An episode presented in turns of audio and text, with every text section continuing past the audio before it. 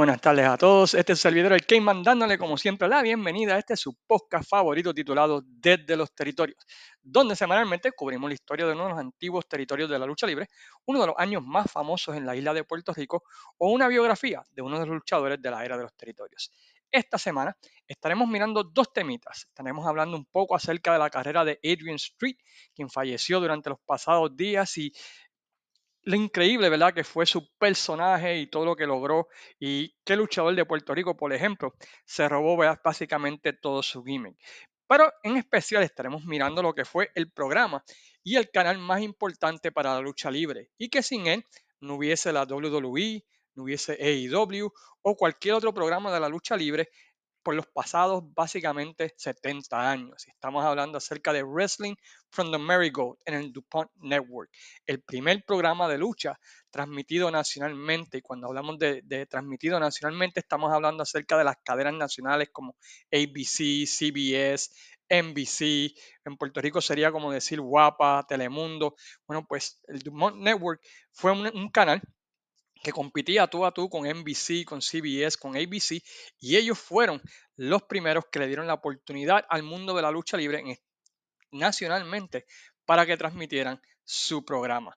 Pero antes de comenzar, queremos como siempre, ¿verdad? Pues agradecer a las siguientes páginas por compartir y darle share a este podcast. Entre ellos, la empresa número uno del centro de la Florida, Pride of Wrestling con Robbie Joe Medina. Vayan a su página de YouTube, suscríbanse allí para que vean su más reciente programa, su página en Facebook, Instagram, eh, TikTok. El tipo está en todos lados, pero chequen ahí Pride of Wrestling. También la página Fiebre Wrestling de nuestro amigo Frankie Vélez, Forjados en el Deporte de Juan González, Pico Reviews, Impacto Estelar, la página Fanáticos de la Lucha Libre O School, el podcast de la Vuelta, Trifulca Media, Pro, Wrestling Puerto Rico Forum, República Wrestling de nuestros amigos de Chile y a cada uno de todos ustedes por sacar de su tiempo y escuchar el podcast.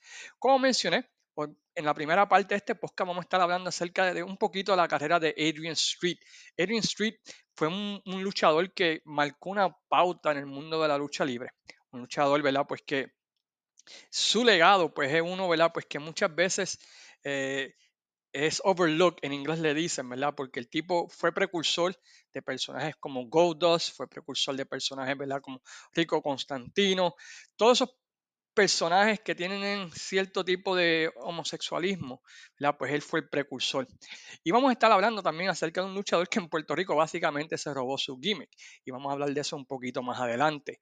Adrian Street nació un 5 de diciembre del año 1940 durante la Segunda Guerra Mundial y murió, ¿verdad? Como saben, el 24 de julio del año 2023. Eh, vemos que él comenzó su carrera trabajando para una empresa llamada World Sport, eh, una empresa bastante famosa, ¿verdad? En Inglaterra, donde básicamente pues eran, eran luchadores shoots, mano, eran luchadores que se iban derecho y que te podían doblar y te podían hacer todo lo que ellos quisieran en ese ring, en ese ring ¿verdad? Y tuvo ¿verdad? su primera lucha profesional a la edad de 17 años usando el nombre de Talsan, Kid Talsan Jonathan y derrotó en su debut a Geoff Moran. Él era un hombre pequeño, medía 5'7, pesaba como 230 libras. Eh, en, como mencioné, eh, trabajó para la empresa World of Sport, donde eh, estuvo participando y creo que hay luchas en, YouTube de Adrian Street cuando todavía no usaba el gimmick, ¿verdad? Que, que él usaba de, homosexual o del exótico, simplemente pues, era un luchador normal y el tipo era tremendo, técnico en el ring. El tipo, como les dije, era un luchador que podía irse derecho y podía, ¿verdad? Pues eh, embarrass you, podía humillarte en el ¿verdad? Si tú te ponías fresco con el hombre, a pesar, ¿verdad? De su personaje así medio raro. Estuvo en esa em, empresa hasta que tuvo desacuerdos con el promotor de la empresa cuando él se enteró que el promotor de la empresa, ¿verdad? Quien también era luchador, estaba teniendo sexo con niñas menores de edad. Y en esa lucha, pues Adrian Street realmente atacó a este tipo, a Jimmy Saveo, y lo dejó destrozado y fue despedido claramente, ¿verdad? este, luego de ese ataque al dueño de la empresa que también era luchador.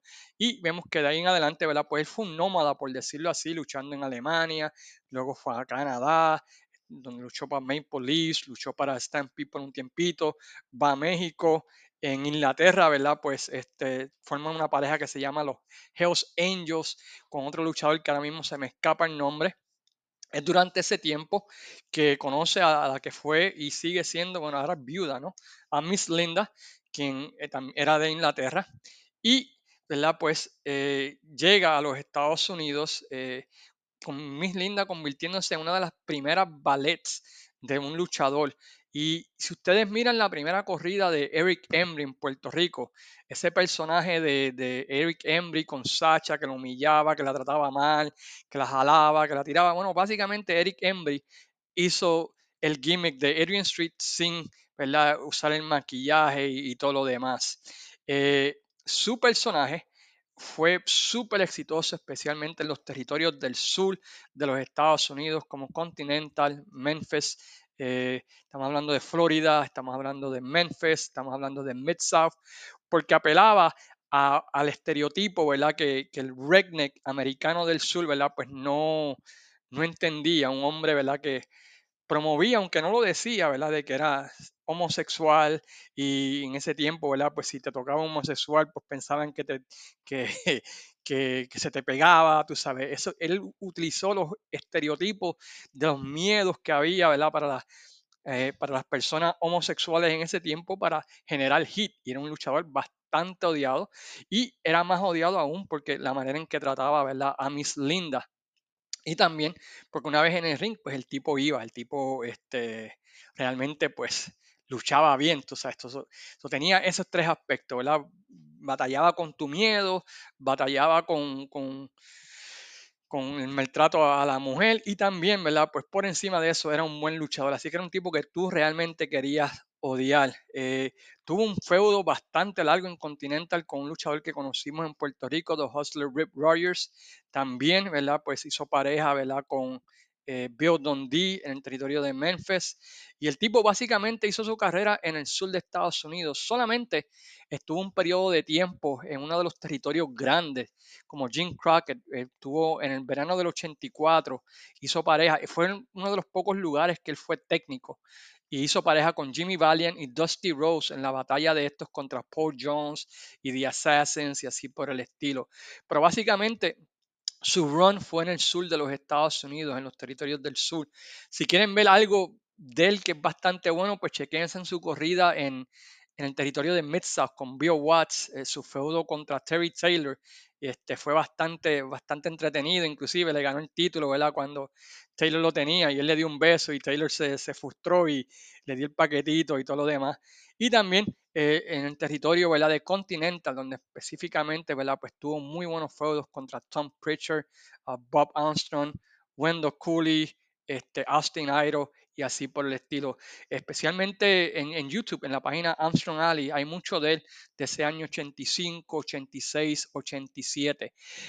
no creo que haya venido a Puerto Rico a luchar. Si estoy equivocado, por favor déjenme saber. Eh, pero otra vez, eh, vimos su influencia, ¿verdad? Básicamente en el gimmick de Rick Embry con Sacha aquí en Puerto Rico, ¿verdad? Por el maltrato y que le daba y que la trataba y así por el estilo. Lo único que Miss Linda, ¿verdad? Pues siempre permanecía al lado de él y lo ayudaba. Eh, ¿Qué más podemos mencionar de Adrian Street? Bueno, eh, hay una foto bien famosa de él en el año 70, 71, donde está en un coal mine, en unas minas de, de, carbón, creo que se dice Tiasco, este, con su papá y esa foto, ¿verdad? Supuestamente es una de las fotos más famosas de esa época de Inglaterra, inclusive, ¿verdad? Está en su documental en Peacock. El tipo, ¿verdad? Pues influyó a luchadores, ¿verdad? Como mencionamos, como Eric Embry, influyó a luchadores como Adrian Adonis, Rico Constantino, eh, Goldust, todos ellos, ¿verdad? Utilizando más o menos el mismo gimmick de él. Él también fue un luchador que entrenó a muchos, pero muchos luchadores eh, en Florida y tuvo una escuela allí por mucho tiempo, de ahí salieron muchos luchadores buenos. Y también, ¿verdad? Pues él y su esposa por muchos años eran eh, custom designers, son muchas de las ropas que usaban los luchadores, especialmente que salían del área de Florida, pues utilizaban, ¿verdad? Vestimentas que él había este, diseñado junto con su esposa. Tuvo su última lucha en el año 2014 en Birmingham, Alabama. Este, y vemos que fue entronizado en varios salones de la fama como el Cauliflower Alley Club y muchos otros. Eh, lamentablemente, como mencionamos, ¿verdad? Pues falleció la semana pasada por complicaciones de, del corazón, pero el tipo realmente fue adelantado a su época, un tipo, ¿verdad? Que como les dije, no tan solamente su gimmick fue uno súper exitoso, pero el tipo en el ring le metía mano y tenía unas luchas súper increíbles que recomiendo, ¿verdad? Que busquen, especialmente, ¿verdad? En el territorio de Continental Championship Wrestling y en el año 85 de Mid-South Championship Wrestling. Va a ser extrañado, pero su legado, ¿verdad? Continúa con la gran mayoría de luchadores que tienen ese gimmick, ¿verdad? De homosexual, ¿verdad? Que él principalmente, ¿verdad? Pues trajo a los Estados Unidos en la época de los 70. Con eso pues terminamos ¿verdad? nuestra mirada un poquito a la carrera ¿verdad? de nada más y nada menos que Adrian Street. Vamos a una pequeña pausa y continuamos ¿verdad? con nuestra mirada al territorio del Dumont Network. Regresamos ahora con una mirada a lo que es nuestro tema principal para el día de hoy. Estamos hablando acerca del Dumont Network of Wrestling at the Merry-Go. Es interesante ¿verdad? la historia de esto porque muchas de las cosas que eh, suceden hoy en día en muchos de los programas de televisión, en la manera en que se ponen las cámaras, en la presentación del producto, pues salieron de Wrestling at the Merry-Go. Merry-Go era una arena aquí en Chicago que básicamente pues hoy en día pues es una escuela, básicamente. Cabían como sus 4.000, 5.000 personas. Entre los luchadores que participaron aquí se puede decir un quién es quién de la lucha libre en los años 50. Estamos hablando de Bern Gagnia, Gorgeous George, Buddy Rogers, Sweet Daddy Siki, Lou Tess, Dick the Bruiser, Edward Moose Chucklack, Gypsy Joe, Waldex Sebesco, Larry McCurk, Joe Saboldi, Antonino Roca, nuestro Miguel Pérez, al igual que Gypsy Joe. Básicamente, eh, si tú eras alguien en los años 50, pues luchabas, ¿verdad? En, ese programa de televisión.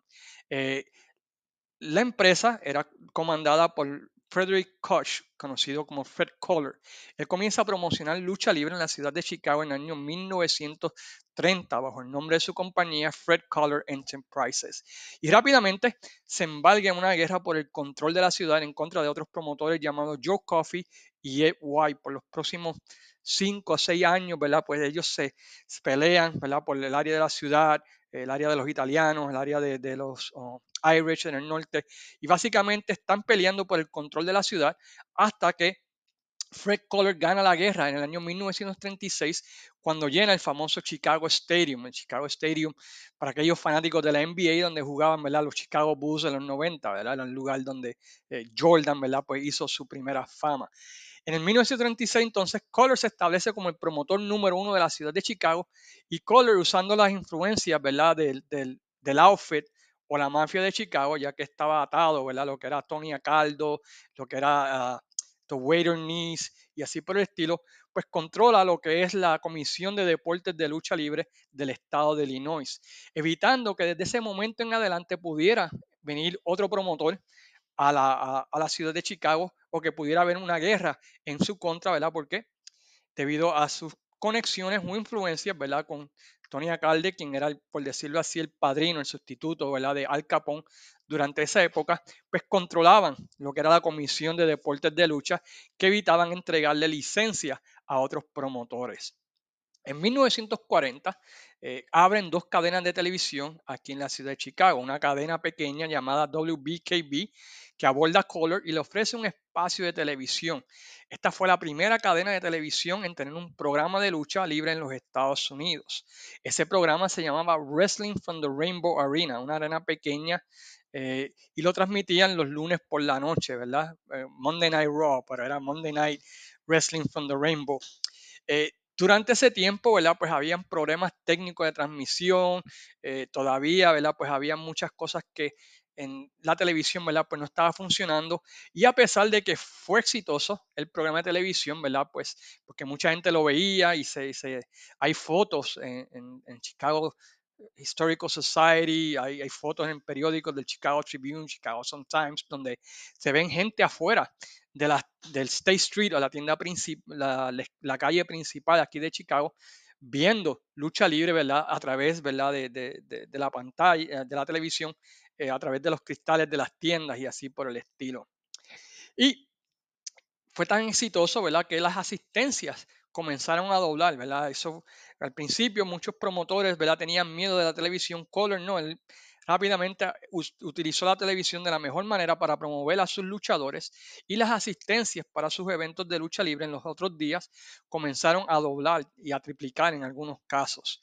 Durante ese tiempo abre otra cadena de televisión aquí en Chicago llamada WGN, conocida, ¿verdad? Por el canal donde transmitían los juegos de los Cubs. Y si usted tenía cable en los 80, ¿verdad? Pues era básicamente el canal que tú podías ver de Chicago alrededor de los Estados Unidos.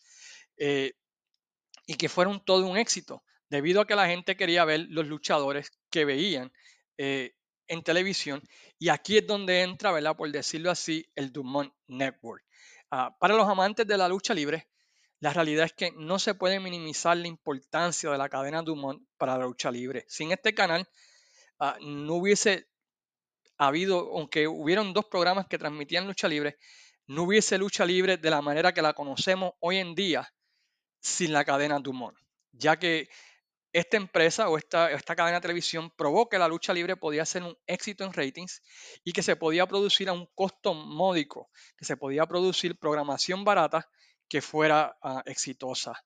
Ah, la cadena Dumont fue fundada por Allen Dumont, quien fue uno de los creadores de los que hoy en día conocemos como la televisión. Él y su staff eh, crearon el primer receiver de televisión en 1938 en los Estados Unidos, lo que conocemos como la caja, básicamente, y que tenía un rayo de tubos catódicos que podía transmitir mil en vez de las 24 horas que era el estándar de televisión en ese tiempo, dando oportunidad a que la, vida, a que el televisor pues tuviese más vida, eh, producieron un lente o que podía. Pues transmitir de mejor manera y de manera más efectiva eh, los programas que se transmitían en televisión.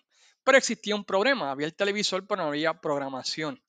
Ellos, junto a Paramount, crean tres cadenas de televisión experimentales en Nueva York, en Los Ángeles y aquí en la ciudad de Chicago en 1940. Entre las cosas que ellos trajeron fue ¿verdad? utilizar múltiples cámaras para grabar programas de televisión. Se les acredita a ellos por utilizar eh, a minorías en sus programas de televisión, expandir ¿verdad? la programación a minorías, a gente de la raza afroamericana, hispana, y presentar diferentes tipos de variedad en el tipo de show.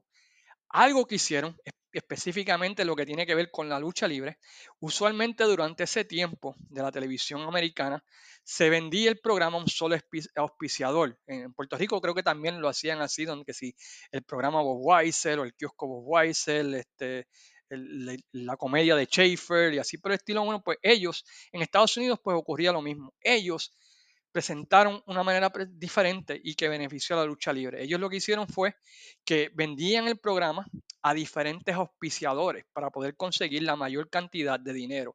Si en el primer segmento pues va a ser para, eh, qué sé yo, este pan bimbo, el segundo segmento va a ser para Coca-Cola, el tercero va a ser para Holson. Y de esa manera pues conseguían, ¿verdad? Mayores auspiciadores, auspiciadores diferentes que quizás no querían pagar por un solo show, pues ellos lo dividieron en muchos. Y esta es una práctica que continúa hasta el día de hoy en la lucha libre, especialmente en Puerto Rico, donde tú ves 15, 20 auspiciadores por un evento o por un programa de lucha libre. Eh, otra cosa que trajeron a la lucha libre el modelo de grabación que vemos hoy en día básicamente todavía en todas las empresas en Puerto Rico, donde tienes un hard cam, ¿verdad? Grabando en medio de ring y tienes uno o dos camarógrafos en el, en, en, en el área de ring grabando los close-ups. Bueno, pues ellos fueron los primeros que trajeron, ¿verdad? Eh, las múltiples cámaras al mundo de la lucha libre. Anteriormente a eso, cuando Color empezó su programa, lo que tenían era el hard cam, ¿verdad? Básicamente tenía esa, esa cámara grande grabando en medio de ring, pero eh, ellos, ¿verdad? Pues cambiaron la manera de presentar el deporte y esto fue imitado a través de todos los territorios, uh, imitados hasta el día de hoy, todavía WWC, IWA, eh, GCW, todas las empresas en Puerto Rico graban bajo ese mismo concepto.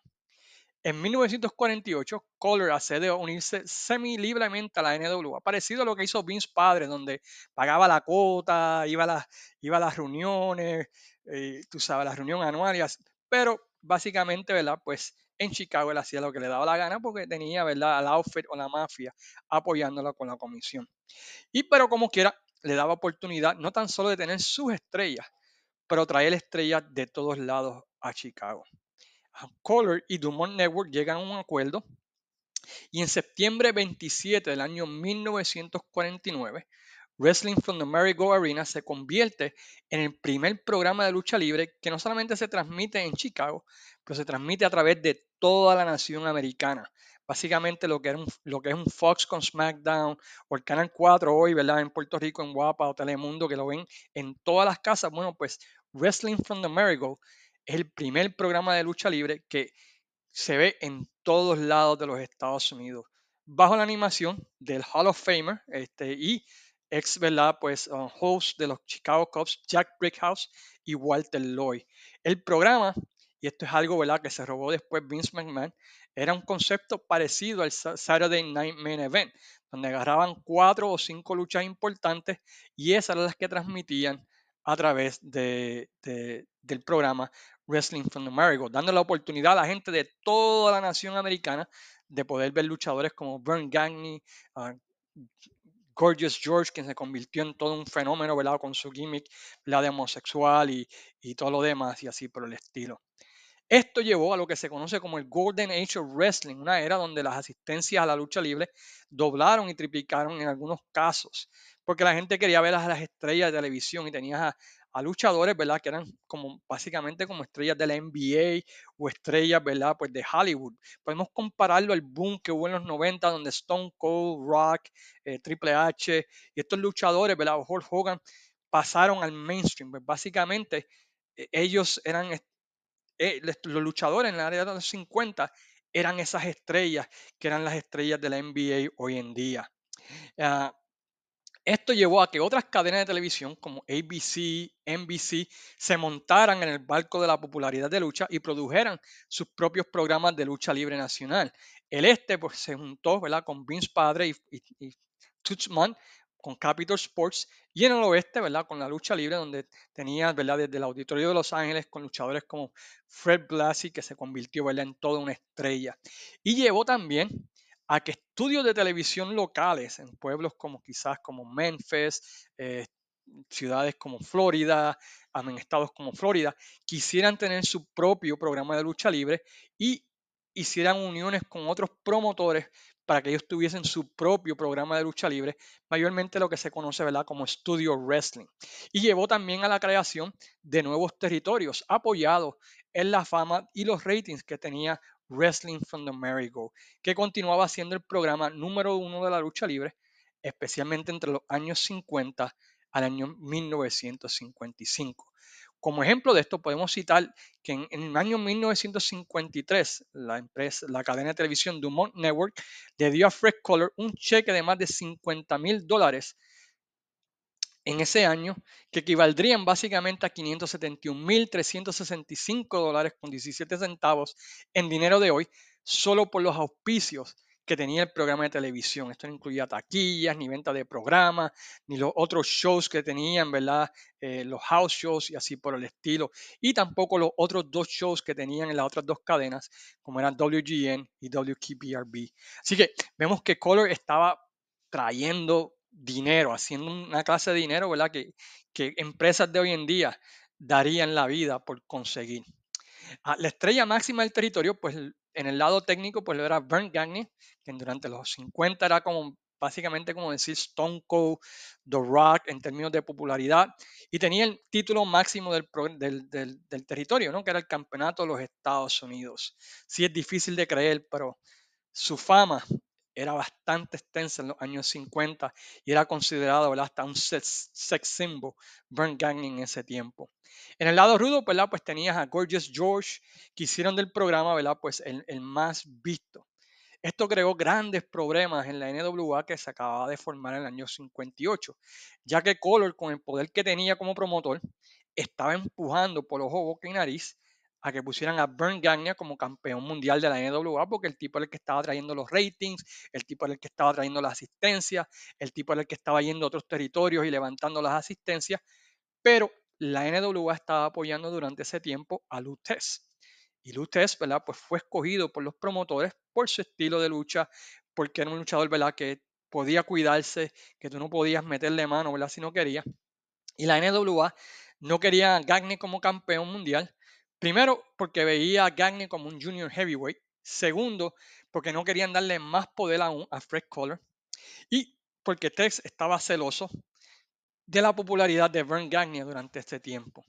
Esto llevó a una lucha donde básicamente, ¿verdad? Pues tuvieron que sentarse y, hacer todo tipo de negociaciones y, esto es lo que va a pasar y vamos a hacerle dos a tres caídas para que así, tú sabes, pues cada quien salga bien.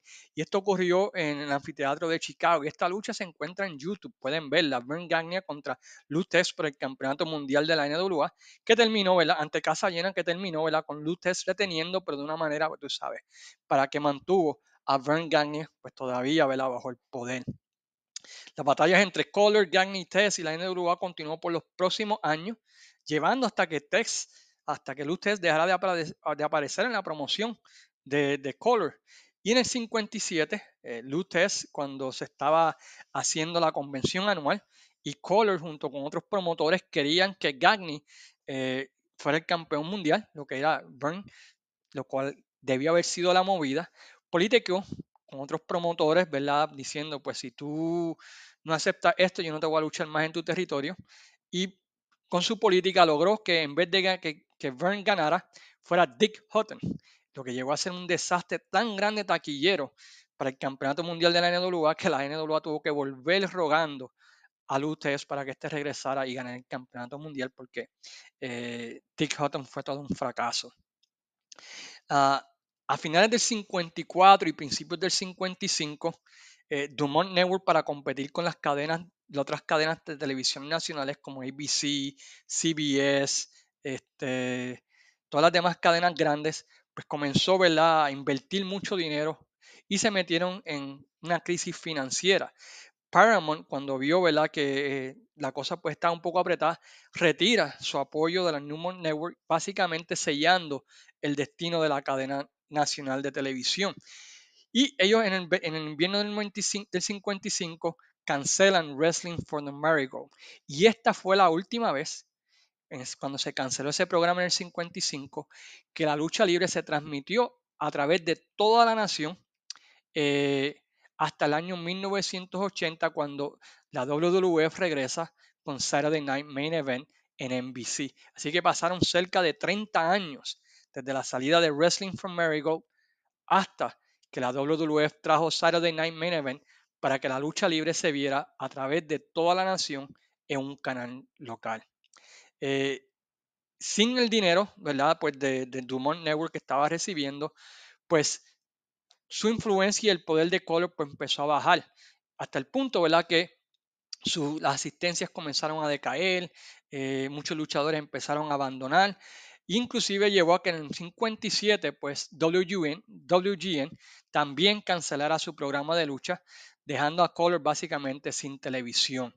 Esto llevó Pues, a que Color finalmente pues, accediera a vender su parte del territorio y vendió una parte a Vern y la otra parte a Dick the Bruiser. Y de ahí es donde se forma básicamente lo que conocemos hoy en día como la conocimos como la American Wrestling Association o la AWA, y la World Wrestling Association de Dick Bruiser en el lado de Indianapolis. Pero la influencia de Wrestling from the Marigold la podemos ver, como mencionamos, a través de este podcast, a través de, de hoy en día. Básicamente fueron los primeros que expusieron ¿verdad? la novela, por decirlo así, de la lucha libre. Fueron los primeros que dijeron que hay un rudo, hay un técnico, hay un bueno, un malo a escala nacional para educar a las personas. Fueron los primeros que presentaron la lucha libre, ¿verdad? De la manera en que se grabó. Fueron los primeros que utilizaron auspiciadores para vender ciertos segmentos de la lucha libre y ciertos segmentos de cartelera. Así que la influencia de esta, de esta promoción de Wrestling in the America en Dumont Network se siente básicamente 70 años después, cuando vemos un programa como el de la WWC o la IWA, que todavía tiene la grabación ¿verdad? de Hardcam. La única En los 80, pues la WWE, ¿verdad? Pues cambió junto con World Class la manera de presentar el mundo de la lucha libre, pero básicamente la esencia que presentó Wrestling from America es lo que nosotros conocemos hoy en día como la lucha libre. Ellos básicamente educaron a toda una nación americana por cerca de seis años, ¿verdad? Acerca de cómo se debe presentar la lucha libre a escala nacional. Y de ahí, pues Vince agarró muchas ideas, eh, otras empresas, ¿verdad?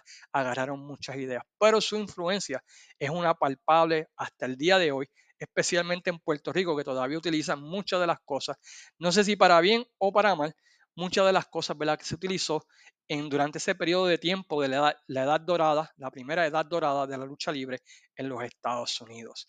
Así que espero que hayan podido disfrutar de este pequeño episodio, ¿verdad? Cubriendo dos temas, el tema de Dumont Network, ¿verdad? Y el tema de Adrian Street. La semana que viene, pues volvemos con un tema un poquito más extenso. Estoy trabajando en la biografía de Terry Funk y estoy todavía tratando de sentarme con Mel Valgas y con Frodo Caban para hacer, ¿verdad? Pues la historia de la WC del año 93 al año 2000, que se las prometo va a ocurrir.